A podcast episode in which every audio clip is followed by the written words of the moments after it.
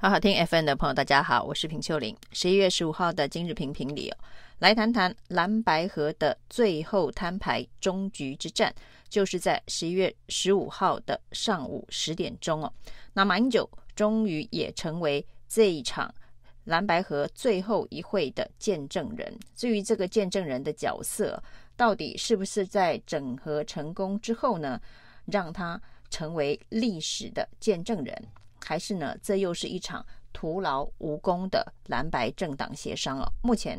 真的很难判断的准了。那这一场由这一个朱、科、马、侯四个人。共同的会面哦，其实呃促催生的过程非常的曲折。这个曲折是在于马英九提出支持全民调，那全民调的主张跟柯文哲非常的接近，于是柯文哲就接下了马英九全民调的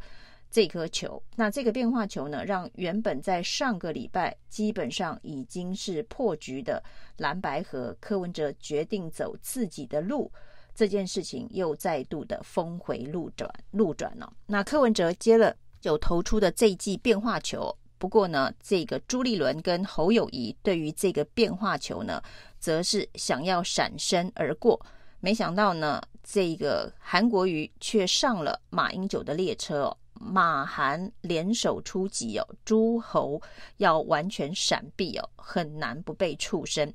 于是呢，这个朱立伦不断的强调，还在跟柯文哲继续讨论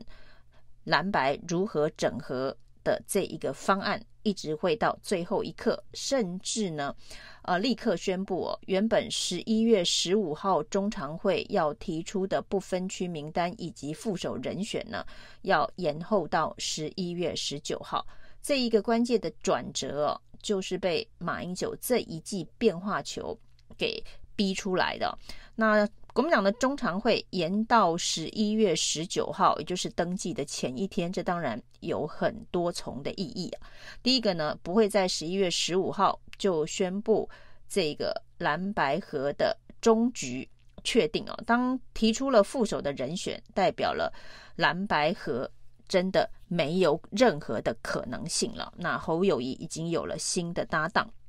那原本的规划当中包含了不分区名单，啊、是不是也跟整体的不管是呃副手的布局，或者是呢这个后续的这个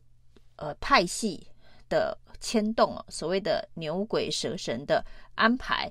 都有密切的关系哦。那一旦延到十一月十九号，也代表了蓝白之间。整合的谈判当中还有很多的变数哦，最重要当然，如果能够催出侯科佩的话，这个副手的人选呢，就是柯文哲，那也就不需要有其他的副手，而这个原本。预定的备胎副手是不是会出现在不分区名单当中哦？那这是另外一种可能性哦。所以这是一个朱立伦回应马英九这一季变化球最重要的一个决策哦。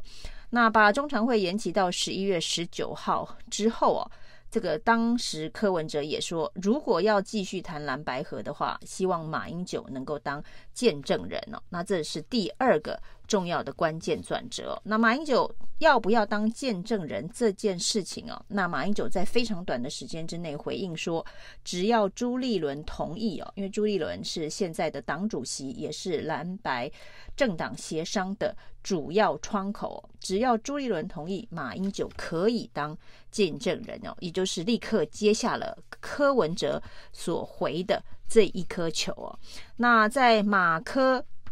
都说可以进入蓝牌谈判的这一个谈判桌上的时候呢，就等朱立伦了。那朱立伦呢，还没有。发出正式的回应之前呢，没想到呢，国民党立院党团呢，居然有三位不分区立委开了一个记者会哦，批评马英九呢同意当见证人这件事情哦，那说马英九不在其位不谋其政啊，那如果在蓝白谈判的过程当中，马英九有意见，难道还可以参与吗？那显然呢是想要帮朱立伦。这个力抗马英九，那这三个不分区立委显然也对于自己能不能够在不分区名单当中是忐忑不安的，那力求表现啊，恐怕是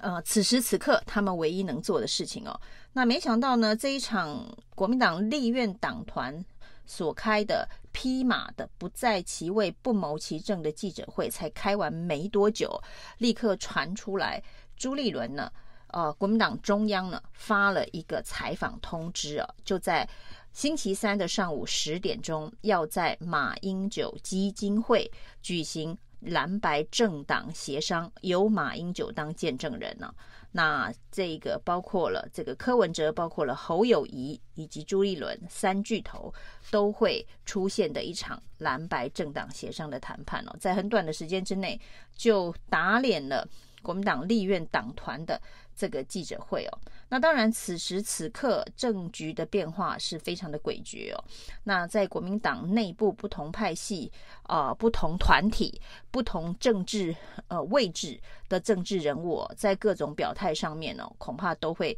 动辄得咎。那这有一点点像当年呢、啊，在国民党内部的主流非主流之争的那一种。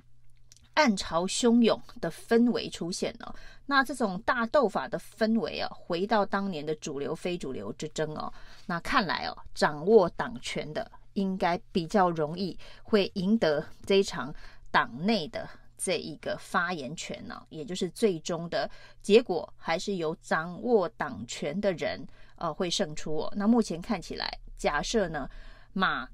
跟诸侯是在不同的两边哦，主流与非主流。朱立伦是这一个高层的主流哦。那假设马英九代表了某些蓝营的小鸡，以及一些呃想要这一个全民调的啊中阶层的呃这个国民党人的看法的话，那恐怕就是非主流。那主流与非主流，最后由主流胜出的这个历史的经验哦。极有可能也会复制在这次的蓝白整合的呃大斗法当中哦。我是郑正干，正直、正义、正能量，最实在、最可靠的好立委。新竹市立法委员选举，恳请集中选票，唯一支持郑正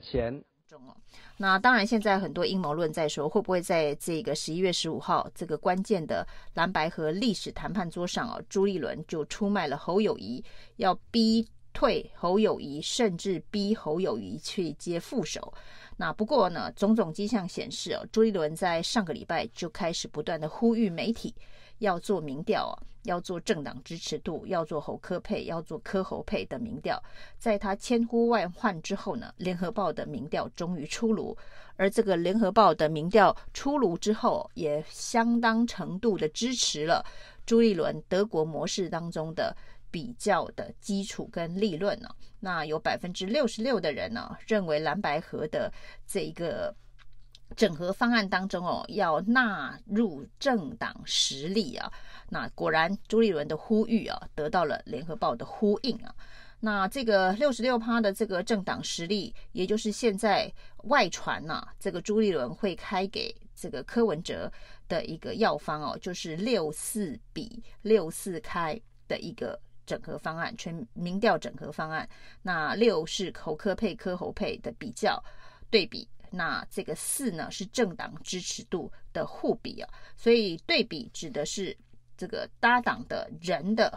对比，那互比的部分指的是政党之间的互比。那最后的这个占比啊是六比四。的这个对比互比占比哦，据说这是朱立伦的方案呢。那这个方案呢，柯文哲有没有可能接受？或者是呢，这个方案只要套入联合报最新的民调，就是朱立伦所说的主流媒体多做民调，从这些多做的民调当中可以直接套用，也许就不需要再另外。定出新的游戏规则来做民调，当然只要把这个联合报民调的数据套入朱立伦的最终的底线的话，那目前看起来最后成型的就会是侯科佩。那不过呢，到现在为止，大家所看到的，当然国对国民党来讲啊，这个柯侯配呃有比较高的政治风险呢。这个政治风险当然是对国民党未来的发展而言呢。那不过所幸是柯侯配或是侯柯配对上赖萧配的差距并不大，大概在一到两趴误差范围之内。所以对国民党来讲，如果要用蓝白合的搭档去下架民进党的话，那风险其实呃是差不多的，所以这两相比较权衡之下，国民党当然会选择既有机会下架民进党，又有机会国民党呢获得比较大的政党利益的这个方案啊。那一般来讲哦，这个主流与非主流的对抗哦，掌握党权的会赢啊。那历史经验是如此哦，那所以呢，假设真的就照朱立伦的这个剧本呢、啊，那柯文哲说他最近心思不定啊，会不会在这一场马英九见证的谈判之下，呃，就买单了这样子的一个方案呢、啊？那甚至呢，呃，因为联合报的这个结果的套用啊、也不必再重做民调，就买单了侯科配这样子的一个选择，那也不无可能，那马英九就会成为这个。历史机遇蓝白河谈判的一个见证人呢。那另外呢，可郭台铭的角色今天也非常特别的是，他终于确认了拿到了九十万五千多份的这个联署书，经过中选会的审核通过，就代表他确定的拿到了这一个门票。那拿了门票会不会参选呢？他的好朋友宣明志说，他有可能用精神参选的方式哦。那一旦蓝白整合成功呢，那柯。郭台铭用精神参选的方式啊，显然会是一个比较适当的这一个角色啊。那他的主流民意大联盟呢，也透过这九十几万达标的联署书哦，那达到了他的这个历史定位啊。那对薛明志来讲呢，也许郭台铭的阶段性任务就是已经完成了。那这种种的谈话当中哦，包括了这个李乾龙跟王金平的角色也相当耐人寻味哦。一方面，对于马英九的方案呢，呃，提到没有政党支持度的这个方案啊，中南部大反弹呢。那另外一方面呢，李乾龙说哦，这个呃，国民党的组织系统哦，等民调电话这件事情也准备好了，那等民调电话也不会等输人家。所以呢，国民党在各方各面都准备好了。即便呢提出的这个六四方案，柯文哲还是坚持要实际做一遍、走一遍。那国民党的这个等民调电话的组织大队也准备好了。那如果呢就要直接套用现在媒体上面相关的民调，呃，来组成侯柯配的话，那当然是最省事啊。那对于国民党来讲，对于柯文哲来讲，就可以花更多的时间去讨论啊，这个蓝白合之间的未来的运作的模式，以及未来假设真的胜选之后联合执政的的方案跟细节哦。那两种可能性都有。那当然还有第三种可能性哦，就是柯文哲完全不接受，呃，有政党支持度在。民调方案当中的任何选项啊，那如果是这样子的话，那马英九就是见证了一场呃蓝白和历史谈判的破局哦。那至于马英九的这个历史机遇是有往正向发展，还是往破局发展呢？对于呃马英九在上周末所投出的这一记变化球，呃有机会改变整个。这一个零和游戏的战局哦，都是相当具有意义的。以上今天评评理，谢谢收听。